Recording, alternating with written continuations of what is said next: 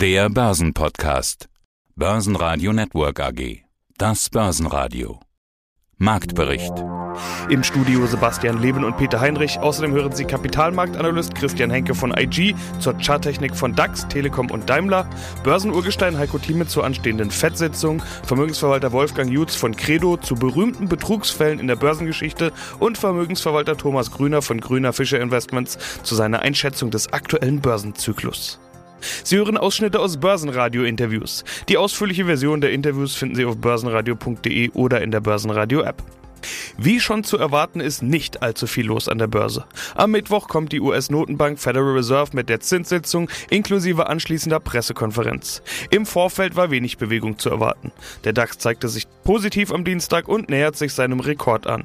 Schlusskurs 15.729 Punkte plus 0,4 Prozent. Der ATX in Wien schloss bei 3.529 Punkten mit minus 0,7 Prozent. Guten Tag, meine Damen und Herren. Mein Name ist Christian Henke. Ich bin Senior Market Analyst bei IG Markets in Frankfurt. Die Woche startete mit neuen Allzeitshoch. In DAX, MDAX, SDAX. Der DAX kletterte erstmals in seiner Geschichte über 15.800. Die Kurse konnten zwar nicht gehalten werden, aber wie sieht es denn im DAX charttechnisch aus? Es sieht im Grunde eigentlich wirklich sommerlich aus auf dem Frankfurter Börsenparkett. Zwar werden jetzt natürlich einige sagen, ja, die Sommermonate sind saisonal schwach, aber wir haben ja nun mal eine Sonderzeit. Trotz allem, Corona lässt grüßen. Aber das schütteln die Anleger aktuell ab. Auch die bevorstehende Urlaubssaison der DAX klettert, wie du schon gesagt hast, wunderbar nach oben und die nächste Zielmarke, das dürfte schon so der Bereich um die 16.000 Punkte sein. Es sieht im Grunde eigentlich, wenn wir uns mal so das Chartbild des deutschen Leitedecks anschauen, einfach wunderbar aus. Auch sehe ich aktuell keinen Anlass dazu, dass jetzt wir jetzt großartig korrigieren. Das heißt also, hier die bekannten Oszillatoren signalisieren noch keine großartige Übertreibung. Also im Großen und Ganzen sieht es danach aus, als könnte der DAX seinen Aufwärtstrend fortsetzen, neue Rekordstände markieren und wie gesagt, das nächste Kursziel, was ich mathematisch abgeleitet habe, liegt aktuell bei 15.950. Heiko Thieme, globaler Anlagestratege. Und wir haben eine Fettsitzung und manch einer schaut da ja fast schon mit Angst drauf. Vor der EZB waren alle schon nervös, obwohl bei der EZB ja beim besten Willen jetzt nicht mit einer Zinsanhebung oder sowas zu rechnen war. Bei der FED könnten da schon andere Signale kommen. Manch einer erwartet, dass eindeutige Signale bezüglich Tapering gesendet werden. Andere erwarten, dass vielleicht sogar was zu den Zinsen gesagt wird, dass man die Zinsen vielleicht doch eher anheben könnte, als es jetzt momentan im Plan ist. Was ist denn zu erwarten von dieser FED-Sitzung? Wird die wirklich so wichtig oder ist das jetzt alles ein bisschen aufgebauscht? Schau mal, Sebastian, das ist eine gute Fragestellung, die hier in den Raum geworfen wird. Und wenn man die Realität sieht, wo stehen wir denn heute? Wir haben einen 24-Stunden-Nachrichtenzyklus. 24 Stunden lang müssen wir über irgendetwas reden, damit man noch Zuschauer bekommt, damit Klicks bekommt, damit Leute sich noch etwas anhören können, nicht wahr? Das war früher relativ einfacher. Da hatte man die Tagesschau um 8 Uhr, nicht wahr? Und dann war die Welt in Ordnung oder es gab Fragezeichen, dann war es vorbei. Jetzt gibt's die Talkshows von morgens bis abends, von hinten bis vorne, die Social Media. Da gibt's dann die total ungebildeten Medias, nicht wahr? Da werden Schauergeschichten gebracht. Man weiß gar nicht mehr, was man einordnen muss. Und jetzt kommt die Notenbank dazu. Die Notenbank hat einen Klartext gesprochen von paar Monaten. Herr Paul hat gesagt, wir werden weiterhin die Strategie des leichten Geldes fortführen. Warum? Weil wir eine Vollbeschäftigung erreichen wollen. Das ist auch Aufgabe der Notenbank. Und man hat immer noch eine Arbeitslosenrate, die über 5% ist, nicht wahr? Wir sind zwar nicht mehr bei 20 Millionen, ich war verloren Arbeitsplätze, aber immerhin so um, um die sieben Millionen Arbeitsplätze sind noch verloren gegangen. Das sind Schicksale, menschliche Schicksale. Muss man sich überlegen. Sieben Millionen keinen Arbeitsplatz haben. Entweder ein Teil will nicht mehr arbeiten, das kommt auch noch hinzu. Aber man muss sich mal sieben Millionen Menschen vorstellen. Das ist ja meist noch ein Ehepartner mit oder ein Partner, wenn man heute so, so politisch korrekt sagen muss, nicht wahr, verbunden und dann vielleicht noch ein oder zwei Kinder. Das sind also bei sieben Millionen Personen vielleicht insgesamt 20 Millionen Menschen, die darunter direkt betroffen sind oder anders aus darunter leiden. Das will man versuchen zu mildern. Das ist eine herkulesische Aufgabe noch, die wir vor uns haben. Und deswegen sagt die Notenbank auch, nee, bitte bevor wir nicht den Normalzustand wieder erreicht haben wie vor Corona, das heißt also vom ersten Quartal, Anfang des ersten Quartals vergangenen Jahres, geben wir noch nicht auf. Wir geben weiter Gas. Jetzt kommt aufgrund der niedrig gefahrenen Lagerbestände. Die waren natürlich brutal eingebrochen. Warum? Es ging um das nackte Überleben bei den Unternehmen. Eine Lufthansa würde heute keine Flugzeuge mehr haben, würde kein Personal mehr haben, wenn nicht der Staat eingesprungen wäre. Dann wären die einfach pleite gewesen, weil keiner mehr fliegen konnte. Es gab nichts mehr. Aber es wurden massive Gelder hineingelegt. Und zu Recht, nach keynesischem Überlegungen. Und jetzt muss man sich natürlich fragen, wie lange kann man das noch tun? Und Paul hat es klar gesagt, aber jedes Wort, das ein Notenbankchef oder eine Chefin sagt, wie Paul Lagarde, das wird ja 20 Mal umgedreht. Da wird jedes Wort wieder umgekehrt buchstabiert. Da wird gesagt, warum haben die eigentlich Luft geholt bei dem Satz? Da sollte doch eigentlich gar kein Komma stehen. Ich meine, ich will es mal echt mal extrem formulieren. Es wird ja über jede Sache, wird jeder Flatus, um es mal etwas vulgär auszudrücken, wird ja dreimal interpretiert. Und das macht natürlich jeden nervös, wenn man so will. Und verunsichert sich. Was Paul aus meiner Sicht morgen sagen wird, wird sagen, wir haben noch keinen Anlass anzunehmen, dass hier eine dauerhafte Inflation kommt. Wir wollen die Inflationsrate über 2% sehen und das seit Jahren. Und wir haben ja schon gesagt, dass sie sogar über 3% sein kann und temporär sogar noch etwas höher. Und dann sehen wir die Holzpreise, 50 Prozent plus. Das ist ja galoppierende Inflation. Nein, das heißt, die Lagerbestände waren so niedrig, jetzt wo die Leute Häuser bauen wollen, weil wieder Geld vorhanden ist, nicht wahr? Die Perspektiven sind besser.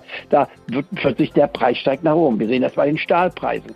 Aber die Frage ist jetzt die, ist das ein temporärer Anstieg oder ein nachhaltiger Anstieg? Und da gibt es zwei Lager. Und beide Argumente sind durchaus überzeugend. Warum muss es zum Schluss als Stratege entscheiden, was wird wahrscheinlich sein. Ich gehöre nun zu denen, die meinen, ja, wir werden einen Inflationsanstieg sehen, wir werden die 2%-Marke überschreiten, aber wir werden nicht nachhaltig eine 5%ige oder 10%ige Inflation haben, sondern sie wird sich allmählich im Jahresverlauf wieder zurückbilden. Und das ist jetzt die Nervenfrage. Und das wird morgen ausformuliert werden von Paul. Und so wie ich Paul einschätze, Paul neigt nicht zur Panik. Der wird morgen wieder sagen, zur Jahresmitte, wir warten noch mal ab. Stärkste Gewinner im DAX waren neben Siemens und der deutschen Börse auch Flugzulieferer MTU. Grund zur Kauflaune war das Ende des Zollstreits zwischen den USA und Europa bzw. zwischen Airbus und Boeing. Auf dem EU-USA-Gipfel in Brüssel haben sich US-Präsident Joe Biden und EU-Kommissionspräsidentin Ursula von der Leyen auf ein Fünfjahresabkommen zur Aussetzung der milliardenschweren Strafzölle geeinigt. Stärkste Verlierer im DAX waren unter anderem Infineon, Delivery Hero und Schlusslicht VW. Es gab Meldungen, dass es erneut zu Arbeitsausfällen kommt, weil Computerchips fehlen. Außerdem wurde ein Porsche IPO laut Medienberichten als unwahrscheinlich eingestuft. Modehändler About You gibt seine Aktien für 23 Euro aus. 675 Millionen Euro wurden so eingenommen. Am Mittwoch wird die Aktie erstmals in Frankfurt gehandelt. Bei der Telekom läuft es eigentlich super. Top-Gewinne, zum Beispiel auch in den USA, T-Mobile USA. Viele Aktionäre denken, ja, wann kommt denn endlich so ein Ausbruch in dieser Aktie? Ja, den Ausbruch haben wir jetzt endlich gesehen. Man muss ganz einfach sagen, die Deutsche Telekom-Aktie ist aus der Lethargie, aus dem Dornröschenschlaf erwacht.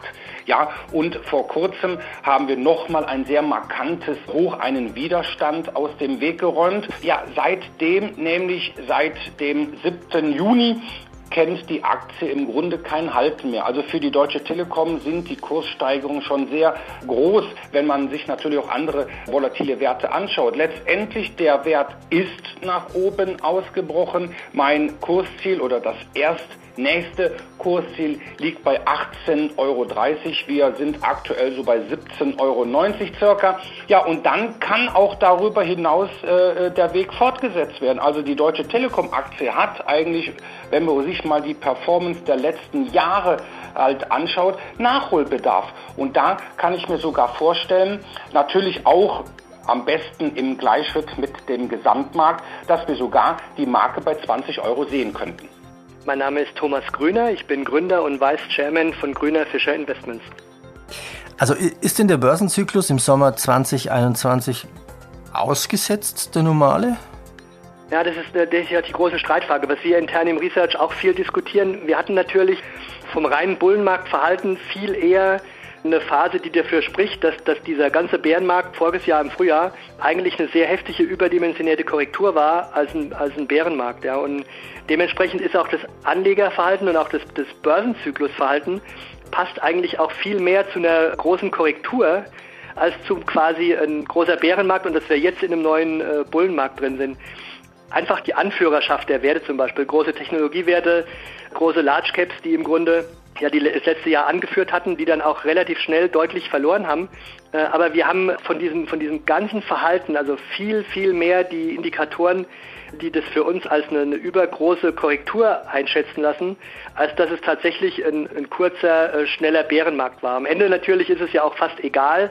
Das Entscheidende ist natürlich, wir haben einen extremen Einbruch gehabt und wir haben auch eine extrem schnelle V-förmige Erholungsbewegung gehabt und äh, die, die Werte, die den Markt vorher schon angeführt haben, haben auch danach gleich wieder die Führerschaft übernommen. Wir haben natürlich aktuell so ein bisschen Value-Gegentrend seit ein paar Monaten, aber im Grunde ist ja dieser, diese ganze große Erholung im letzten Jahr ist ja hauptsächlich von den großen amerikanischen Technologiewerten getragen worden, die vorne dran auch schon die, die Indizes nach oben gezogen haben. Ja, das deutet aus unserer Sicht ganz klar dazu hin, dass wir eigentlich immer noch in diesem äh, Bullenmarkt sind, der 2009 angefangen hat und der halt immer wieder mit, mit diesen Korrekturen im Grunde so eine lebensverlängernde Maßnahme bekommt. Ja, denn das Wichtigste ist halt immer, dass die Stimmung so langsam moderat wieder ein bisschen abkühlt, damit einfach diese, diese wirkliche gefährliche Euphorie, die dann auch tatsächlich einen, einen langsamen, schleichenden Bärenmarkt einleiten kann, davon sind wir, glaube ich, immer noch zumindest mal ein paar Monate entfernt. Auch hier muss man ganz einfach sagen, darum glaube ich, haben uns auch die Daimler-Aktie so rausgesucht. Wenn wir uns mal so das Dreigestirn anschauen, BMW, Daimler und Volkswagen, gefällt mir persönlich ganz einfach aus der technischen Perspektive die Daimler-Aktie halt am besten. Die Daimler-Aktie, aber auch die BMW-Aktie, die haben in der vergangenen Zeit, in, der, in, den vergangenen Monaten immer einen Kursanstieg gehabt, dann kam es zu einer Pause. Wir hatten eine Seitwärtsphase, man kann auch sagen, eine sogenannte Handelsspanne gebildet und die wurde dann auch munter nach oben verlassen. Und das halt in den letzten Monaten ähm, wirklich kontinuierlich. Und auch zuletzt hat die Daimler-Aktie eine solche Handelsspanne, also so eine Ruhezone nach oben verlassen, die Oberkante für den interessierten Zuhörer oder Zuhörerin, die liegt bei 78 Euro, eine sehr gute Unterstützung. Letztendlich entfernt die Aktie sich davon nach oben, lautet hier das charttechnische Kursziel 86 Euro. Also es sieht sehr gut aus. Die Probleme, die du genannt hast, die wurden jetzt schon weitgehend gelöst. Die Halbleiterknappheit, aber auch vor allem natürlich das China-Geschäft, also der Markt im, im Reich der Mitte, das zieht natürlich und natürlich auch im, im Rahmen der E-Mobilität. Das heißt also, wir sehen das auch auf der breiten Front, wenn wir uns mal so den Sub Index Stocks 600 Automotive and Parts anschauen. Also der Automobilsektor ist auch hier in der Gänze charttechnisch zuletzt nach oben ausgebrochen. Ich bin Wolfgang Jutz, unabhängiger Vermögensverwalter aus Nürnberg. Wie entscheidend ist Charakter in der Geldanlage? Lass uns doch mal große bekannte Betrugsfälle in der Geschichte betrachten. Die Goldjungs und die Wirecard Boys. Also Wirecard ist ja allen bekannt. Das ist so neu. Da setzen wir mal bei allen Hörern das Wissen um den Zusammenbruch voraus. Lassen wir den mal weg. Gehen wir mal ein bisschen in die Geschichte zurück. Die Goldjungs. Das war ein Titel eines Fernsehfilms erst vor kurzem in der ARD. Da ging es um Devisenspekulationen und die stürzten die Herstadt Bank in die Pleite. Und die Herstadt Pleite gilt auch als Geburtsstunde der Bankeneinlagensicherung. Worum ging es beim Aufstieg der sogenannten Goldjungs? Die Herstadt Bank war ja eine der berühmtesten und herausragendsten deutschen Privatbanken in den 70er Jahren erfolgreich. Eigentümer Hans Gerling berühmt, bekannt. Dann der Direktor Ivan Herstadt, auch bekannt in Köln. Ihm ging es darum, in seiner Region bekannt zu sein, erfolgreich dazustehen. Und diesen Erfolg, dieses Wachstum kam eben nicht über die normalen Bankgeschäfte, sondern eben über den Eigenhandel, in dem Falle über Devisenspekulation im Dollar. Und er hatte eine Gruppe junger Devisenhändler, die sorgten für ihn für glänzende Bilanzen. Und denen hat er dann einfach vertraut. Er hat sich dann um seinen Karneval und um andere Themen gekümmert und er hatte denen vertraut, dass das halt immer so geht, durch kurzfristige Spekulationsgeschäfte. Und diese Spekulationen, die wurden immer gewagter und immer wilder, sodass auch Angestellte der Bank sich immer größere Risiken genommen hatten, sogar Kredite aufgenommen hatten. Ja, und das ging dann so lange gut, bis dann 1974 der erste Ölpreisschock kam. Und dieser Ölpreisschock hat dann dazu geführt, dass dann die Bankgeschäfte Geld verloren hatte, aber viele Geschäfte vorher verschleiert wurden. Und eins der Besonderheiten war, dass das Rad immer größer wurde, dass das zwar moniert wurde, aber dass man das dann im Heimlichen weitergemacht hat. Und das hat letzten Endes dazu geführt, dass die Bank dann 1974 pleite war und der Eigentümer Hans Gerling dann über 50 Prozent seiner Anteile verkaufen musste, damit die kleinen Sparer dann entschädigt wurden. Börsenradio Network AG Marktbericht